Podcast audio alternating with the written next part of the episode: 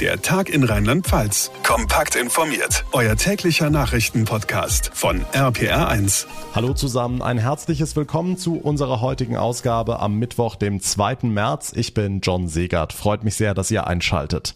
Seit nunmehr sechs Tagen steht die Ukraine unter Dauerbeschuss der russischen Armee. Und während diese Angriffe unvermindert weitergehen, kündigt der Kreml heute eine Fortsetzung der Verhandlungen mit der Ukraine an. Schon heute Abend könne ein weiteres Treffen stattfinden stattfinden, heißt es aus Moskau mit der Betonung, Russland bleibe bei seinen Forderungen, sprich die Ukraine soll kapitulieren. Ob sich Kiew auf dieser Basis überhaupt auf ein weiteres Treffen einlässt, ist allerdings höchst fraglich. Unterdessen berichten sowohl Moskau als auch Kiew von weiteren militärischen Erfolgen. Darüber sprechen wir jetzt mit unserem Reporter Ulf Mauder in Moskau. Ulf, kann man diese Meldungen überhaupt verifizieren? In der Ukraine schließen sich immer mehr Männer dem Widerstand gegen die russische Armee an. Die Ukrainer kämpfen um ihr Überleben und für eine freie Ukraine. Es gibt Berichte aus vielen Städten, dass die Ukrainer zurückschlagen und nicht wie von Putin erhofft die Waffen strecken. Putin hat sich klar verrechnet, er hatte auf eine Zusammenarbeit mit der ukrainischen Armee gehofft. Die russische Armee spricht indes davon, ihre Entmilitarisierung fortzusetzen. Aber eine Kapitulation der Ukraine ist nicht in Sicht. Okay, schauen wir zu euch nach Russland. Viele Sanktionen sind bislang verhängt worden, die vor allem die Wirtschaft treffen, aber auch etliche Unternehmen ziehen sich aus Russland zurück und haben den Handel mittlerweile abgebrochen. Inwieweit spürt ihr das, also die russische Bevölkerung?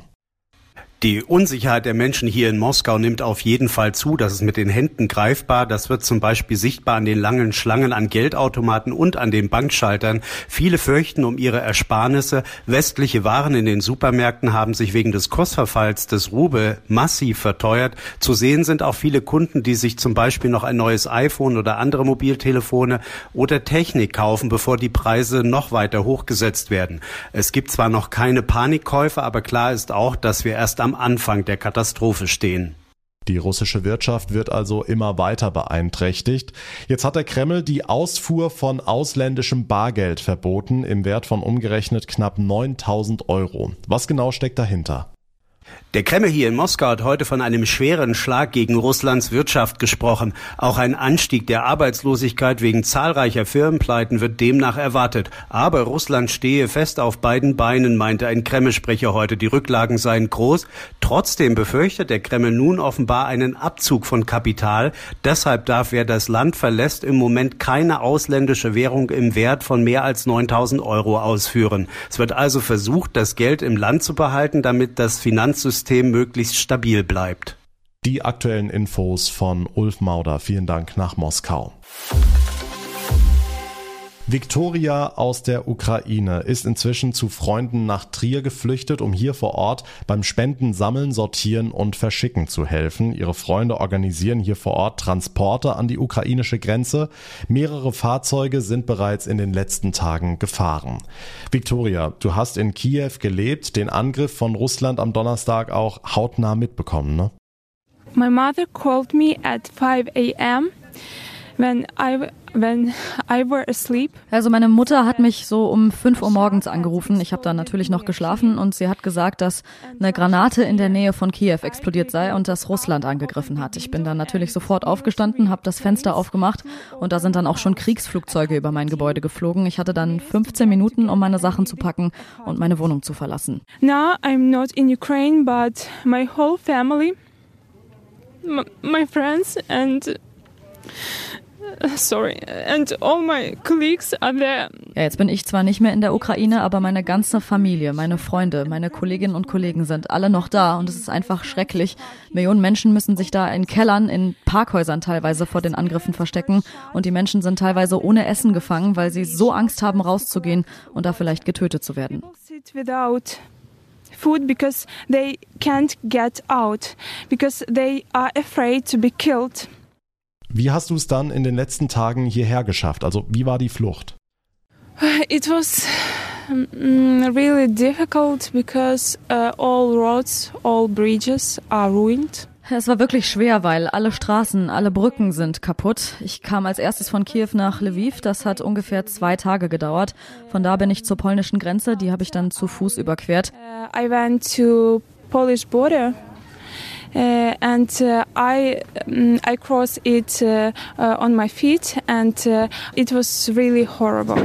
But to be honest, I understand that here I can be more productive and. Das Ganze war wirklich schrecklich, aber hier in Deutschland bin ich jetzt einfach nützlicher, produktiver. Hier kann ich beim Spendensammeln und Sortieren unterstützen, denn wir brauchen in der Ukraine alles Mögliche an Material. Wir haben da schon alles verteilt, deswegen müssen wir jetzt hier weiter sammeln und das dann so schnell wie möglich in die Ukraine schicken. Und wenn auch ihr helfen wollt, eine Liste aller Stellen, wo ihr Spenden abgeben könnt, die dann in die Ukraine gebracht werden, findet ihr auf rpa1.de. Während heute also möglicherweise neue Friedensverhandlungen stattfinden könnten, entscheidet die Vollversammlung der Vereinten Nationen über eine neue Resolution gegen die russischen Angreifer. Ein Papier, während weiter Menschen sterben. Brauchen wir das? Olaf Holzbach aus unserer Nachrichtenredaktion. Was genau soll eine Resolution bringen? Ja, sie soll Russland, sie soll Wladimir Putin klar machen, dass er isoliert ist, dass er alleine dasteht. Keine Freunde mehr in der Welt, denn er hat alle angelogen. Die deutsche Außenministerin Annalena Baerbock in ihrer Rede vor der UN-Vollversammlung. You say Russia is sending peacekeepers. Sie sprechen von Friedenstruppen, aber ihre Panzer bringen kein Wasser oder Babynahrung. Ihre Panzer bringen keinen Frieden. Sie bringen Tod und Zerstörung. Your tanks are carrying death and destruction. Fast 200 Staaten stimmen heute über die Resolution ab. Wenn mehr als 100 dafür stimmen, gilt das als Erfolg. Amerikaner und Europäer werden dafür stimmen. Irgendwie ungewohnt, diese neue Einigkeit. Ja, tatsächlich. Der Krieg scheint den Westen zusammenzuschweißen, statt ihn zu spalten. US-Präsident Joe Biden jedenfalls kündigte vor dem Kongress an, auch die USA werden ihren Luftraum für russische Maschinen sperren und er will auch den Putin-Kumpels, den russischen Oligarchen ans Leder, Vermögen, Yachten, Luxuswohnungen beschlagnahmen. Alles für die eine Botschaft. That freedom will always triumph over tyranny. Dass Freiheit immer über Tyrannei triumphieren wird. Okay, große Politik, aber die kleinen Leute leiden. Immer mehr Flüchtlinge kommen an, auch bei uns. Am Abend in Berlin, ja, ein großer Transport mit über 1000 Menschen, die mit der Bahn aus Polen ankamen. HelferInnen versorgten sie mit Essen und Trinken. Das waren nicht die ersten und es werden bei weitem nicht die letzten sein. Auch Rheinland-Pfalz rechnet mit vielen tausend Vertriebenen, um die wir uns kümmern müssen. Die Infos von Olaf Holzbach. Dank dir. Einer, der in diesem Krieg schon jetzt als großer Held gefeiert wird, ist der Präsident der Ukraine, Volodymyr Zelensky. Er bleibt in Kiew und das, obwohl alles dafür spricht, dass die russischen Truppen speziell Jagd auf ihn machen und es sicherlich nicht gut für ihn ausgehen würde, wenn sie ihn finden. Mareike Makosch aus unserer Nachrichtenredaktion, was ist dieser Volodymyr Zelensky für ein Typ? Ja, also schon wie er ins Amt kam, ist eigentlich ziemlich irre. Zelensky hat nämlich in einer ukrainischen Fernsehserie einen frustrierten Geschichtslehrer gespielt, der sich darüber aufregt, dass die Politiker alle korrupt sind und dann deshalb selber Präsident wird. Er hat also quasi den ukrainischen Präsidenten gespielt, bevor er dann wirklich der ukrainische Präsident wurde.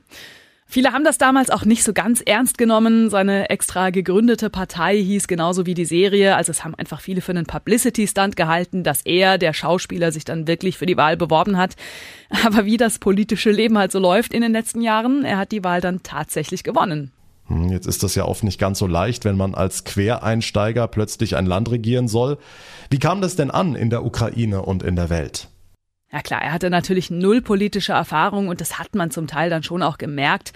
Er hat zwar versucht, gegen die Korruption in der Ukraine zu kämpfen, das war jetzt eher mäßig erfolgreich und die Beliebtheitswerte im Volk sind dann auch immer mehr gesunken, aber das hat sich in den letzten Tagen um 180 Grad gedreht. Also du musst dir vorstellen, ein Mann, der das ukrainische Let's Dance gewonnen hat, von dem es im Internet aus seinen Komikerzeiten noch Videos gibt, in denen er mit High Heels eine Boyband imitiert, der wächst jetzt im Krieg wirklich über sich hinaus, hält sein Volk und seine Soldaten immer wieder mit kurzen Videos auf Social Media bei der Stange und das Land, das steht voll hinter ihm. Also 90 Prozent Zustimmung aktuell in der Bevölkerung und auch weltweit sind die Menschen beeindruckt. Ähm, als die US-Amerikaner übrigens angeboten haben, ihn zu evakuieren, hat er gesagt, ich brauche Munition und keine Mitfahrgelegenheit. Beeindruckender Typ. Hoffen wir, dass der Kampf um Kiew gut ausgehen wird, sowohl für ihn persönlich als auch für die gesamte Ukraine.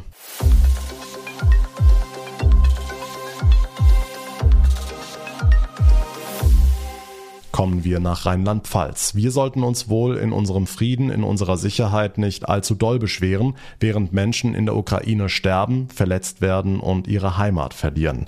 Aber es stimmt schon, auch wir bekommen die Folgen des Krieges zu spüren, vor allem über die Energiepreise. Die steigen schon die ganze Zeit, jetzt steigen sie erst recht und wo der Normalverbraucher über saftige Nachzahlungen erschrickt, da geht's für Firmen um die nackte Existenz, wie man hört. RPA1-Reporter Marius Fraune, warum eigentlich? Haben die keine Preisgarantien? Nee, haben sie nicht, weil sie, wenn sie viel verbrauchen, nicht nur von einem Versorger beliefert werden. Carsten Tacke, Hauptgeschäftsführer der Landesvereinigung Unternehmerverbände in Rheinland-Pfalz. Unternehmen, die viel Energie brauchen, weil sie zum Beispiel Gussteile für Windräder gießen oder weil sie Fliesen brennen, die brauchen natürlich viel Energie und diese Energie müssen sie an der Strombörse beziehen. Die Preise an der Strombörse sind tagesaktuell und steigen derzeit täglich. Und wenn das so weitergeht, können diese Betriebe in ihrer Existenz gefährdet werden. Und das trifft Rheinland-Pfalz besonders, weil wir viel Industrie haben, Chemie, Pharma, Maschinenbau, da stehen etliche Jobs auf dem Spiel. Und was machen wir jetzt? Kann die Politik da helfen? Ja, sie versucht Flüssiggas als Alternative. Plötzlich ist auch die Kohle nicht mehr so böse wie früher. Der Wirtschaft würde es am schnellsten helfen, wie immer, wenn der Staat weniger zugreift. Nochmal Carsten Tacke. Der Staat verdient ja an den steigenden Strompreisen durch die Abgaben und Steuern, die er erhebt, kräftig mit. Das ist in dieser Situation unangemessen. Darüber hinaus brauchen existenzbedrohte Unternehmen jetzt schnell Überbrückungslösungen, damit sie sich bei diesen hohen Energiepreisen helfen können. Wir reden hier über Notfallkredite oder Bürgschaften. Kennen wir aus der Pandemie, die Wirtschaftsministerinnen beraten. Hohe und immer höhere Energiepreise. Für manches rheinland-pfälzische Unternehmen wird es eng, wenn sich nichts tut. Die Infos von Marius Fraune. Fassungslosigkeit, Angst, Bestürzung. Emotionen, die durch den Ukraine-Krieg auf der ganzen Welt ausgelöst werden. Überall in Deutschland finden mittlerweile Demos statt oder auch Friedensgebete. Unter anderem gestern Abend in Lustadt in der Südpfalz. Da war Dejan Wilow aus der RPA1 Kirchenredaktion für uns dabei und mit mir noch ungefähr 50 andere Menschen. Männer und Frauen bzw. Jungen und Mädchen jeden Alters waren in die protestantische Kirche gekommen, um gemeinsam für den Frieden zu beten und Kerzen anzuzünden. Weil mir die Menschen da drüben in der Ukraine sehr leid tun. Für die Ukraine, das ist ziemlich schwer im Moment, da kann man ein Friedenslicht anzünden. Um die Gemeinschaft zu spüren, dass wir alle füreinander da sind in der Hoffnung, dass der Verantwortliche zur Besinnung kommt. Dass man einfach daran gedenkt, dass es überhaupt nicht gut ist und dass man halt für die Leute da ist. Gemeinsam wollen wir beten mit Worten aus dem 121. Psalm. Ich hebe meine Augen auf zu den Bergen. Meine Hilfe kommt vom Herrn. Geleitet wurde das Friedensgebet vom protestantischen Pfarrer von Lustadt, Wilhelm Quade. Aber was nützt eigentlich ein Gebet? Was nützen Kerzen gegen Raketen und Bomben? Ja, Im ersten Augenblick augenscheinlich nichts. Aber in zweiter Linie sind wir Christen, die darauf vertrauen, dass Gott am Wirken ist und dass Gott auch Menschen beeinflussen kann. Gemeint war bzw. ist damit in erster Linie natürlich der russische Präsident Wladimir Putin. Aber auch die angekündigte Aufrüstung in Deutschland sieht Pfarrer Wilhelm Quade mit großer Sorge. Ich verstehe es rational, aber ich habe damit emotional enorme Probleme. Frieden schaffen ohne Waffen war mal unsere Devise. Und ob Frieden mit Waffen, ob das gelingt, da mache ich ein großes Fragezeichen hinten dran. Die Besucherinnen und Besucher des Friedensgebets sahen das ganz ähnlich. Als sichtbares Zeichen gegen Krieg und für den Frieden haben sie ihre brennenden Kerzen aus der Kirche mit nach draußen und nach Hause genommen. Dejan Wilow war beim Friedensgebet für die Ukraine im südpfälzischen Lustadt dabei. Vielen Dank. Und damit komme ich zum Ende der heutigen Ausgabe. Wenn ihr es noch nicht getan habt, dann wäre es super, wenn ihr uns folgt, uns abonniert. Zum einen auf jeder möglichen Podcast-Plattform, dann verpasst ihr keine Ausgabe mehr. Außerdem auf Instagram, da fassen wir euch die täglichen Updates zum Ukraine-Krieg ausführlich zusammen. Mein Name ist John Segert. Ich bedanke mich ganz herzlich für eure Aufmerksamkeit, für euer Interesse. Wir hören uns dann morgen Nachmittag wieder. Bis dahin eine gute Zeit Zeit und vor allem bleibt gesund. Der Tag in Rheinland-Pfalz, das Infomagazin, täglich auch bei RPR1. Jetzt abonnieren.